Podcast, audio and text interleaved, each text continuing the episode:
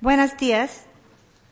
Estoy encantado de estar aquí hoy y ahora quiero presentarle a ustedes el científico internacional CEM, apelación en inglés. Total.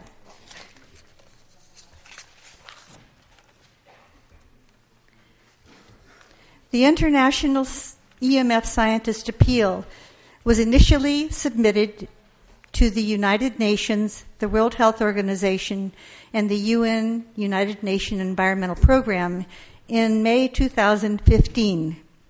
Now we have revised it and readdressed it to go to the new occupants of these top leadership positions.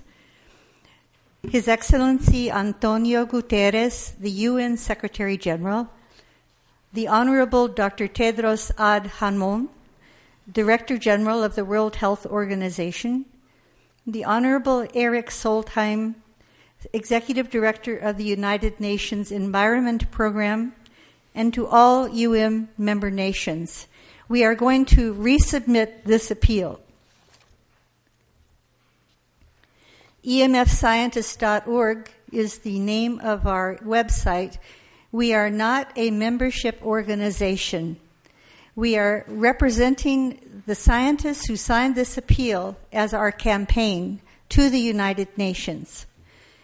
The advisors to the uh, International EMF Scientist Appeal include Dr. Martin Blank, Columbia University, USA, Dr. Magda Havas, Trent University, Canada, Dr. Henry Lai, University of Washington, USA, and Dr. Joel Moskowitz, University of California, Berkeley, USA. And I am the director, Elizabeth Kelly. Dr. Martin Blank made a video which is on the homepage of our website. El video del Dr. Martin Blank se puede ver en la primera página del emfscientist.org con subtítulos en español. Eh, la traducción al español del International EMF Scientist Appeal se puede ver y bajar de la página web del appeal.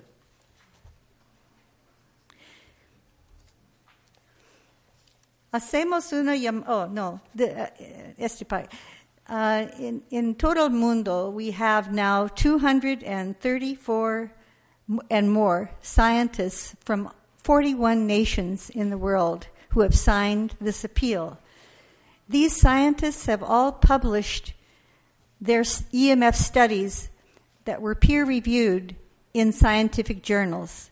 In addition, we have nine supporting scientists who have published in related fields and are actively engaged in education and advocacy.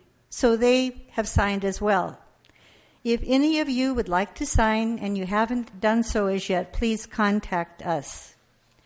We have translated the appeal into 16 languages in addition to the original English.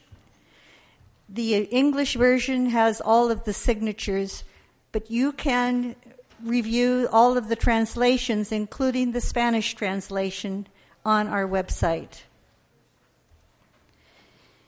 In the appeal, we call for greater EMF protection for mankind and nature. Hacemos una llamada para que haya una mayor protección de los campos electromagnéticos en beneficio de la humanidad y de la naturaleza. naturaleza. We have serious concerns regarding the ubiquitous and increasing exposure to EMF generated by electrical and wireless devices and infrastructure the EMF safety guidelines set by international standard setting organizations are inadequate and obsolete with respect to long term, low intensity exposures common today. Numerous scientific publications have shown that EMF affects living organisms at levels well below most international and national guidelines. The damage goes well beyond the human race, as there is growing evidence of harmful effects to both plant and animal life. The scientific basis for our concern. The scientific basis for our consensus view, una base científica para una visión de consenso, is are these effects, including increased cancer risk, cellular stress, increase in harmful free radicals, genetic damages, structural and functional change of the reproductive system, learning and memory deficits, neurological disorders, and negative impacts on general well being in humans. We urgently call for action by international agencies and national governments. We call upon the United Nations to exert strong leadership by fostering the development of more protective EMF guidelines, encouraging precautionary measures, and educating the public about health risks, particularly those risks posed to children and fetal development. We call upon the United Nations Environmental Program to convene an independent multidisciplinary committee to explore alternatives to current practices and recommend precautionary measures that could substantially lower human exposures to radio frequency radiation and, electro- and extremely low frequency fields to the United Nations and the World Health Organization. By not taking action, the World Health Organization is failing to fulfill its role as the preeminent international public health agency. Collectively, we request that children and women and pregnant women be protected, guidelines and regulatory standards be strengthened, manufacturers be encouraged to develop safer technology, utilities responsible for the generation, transmission, distribution, and monitoring of electricity maintain adequate power quality and ensure proper electrical wiring to minimize harmful ground current.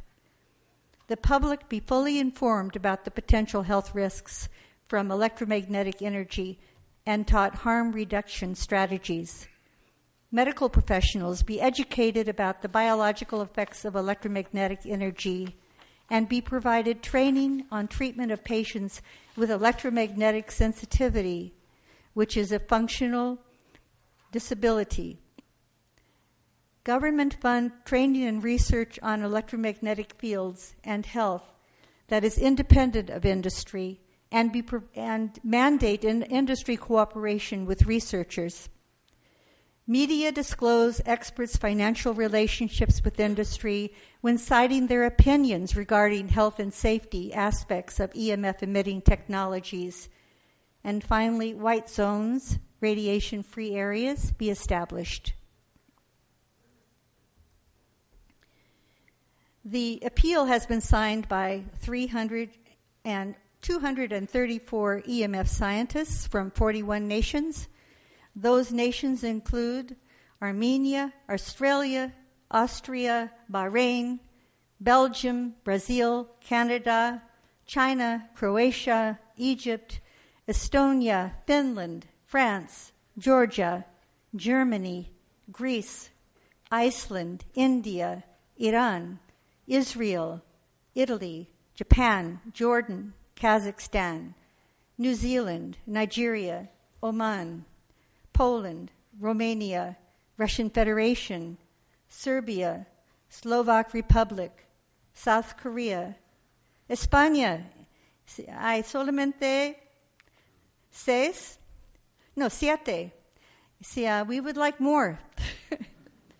Sweden, Switzerland, Taiwan, Turkey, Ukraine, United Kingdom, and the United States. And I would like to say we just received the signature of Dr. Ronald Melnick, who just retired from the National Toxicology Program in the United States, who who has design who did design and manage the National Toxicological Review of radio frequency radiation, which began in 1999 and will be published as a draft form for peer and public review in early 2018. Dr. Melnick just retired and he just signed this appeal with us. There are many other names here of scientists that many of you well know and you know their research, so I encourage you to take a look and uh, see what standing, high standing, many of these courageous scientists have in their fields already, many of who have worked for decades on this issue. Uh, and we're standing together in common cause to raise this appeal with the United Nations. Muchas gracias.